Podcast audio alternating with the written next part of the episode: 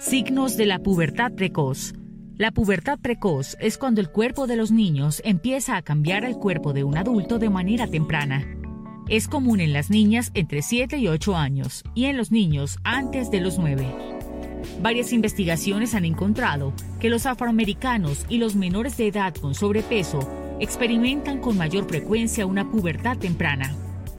En las niñas se caracteriza por el aumento de las mamas y el crecimiento del vello axilar y púbico, mientras que en los niños se evidencia el agrandamiento testicular, crecimiento del pene y el escroto.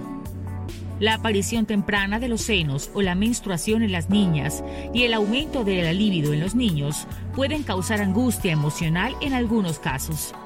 Los niños que presentan signos tempranos de desarrollo puberal deben tener una evaluación acompañada de un examen físico para determinar posibles causas.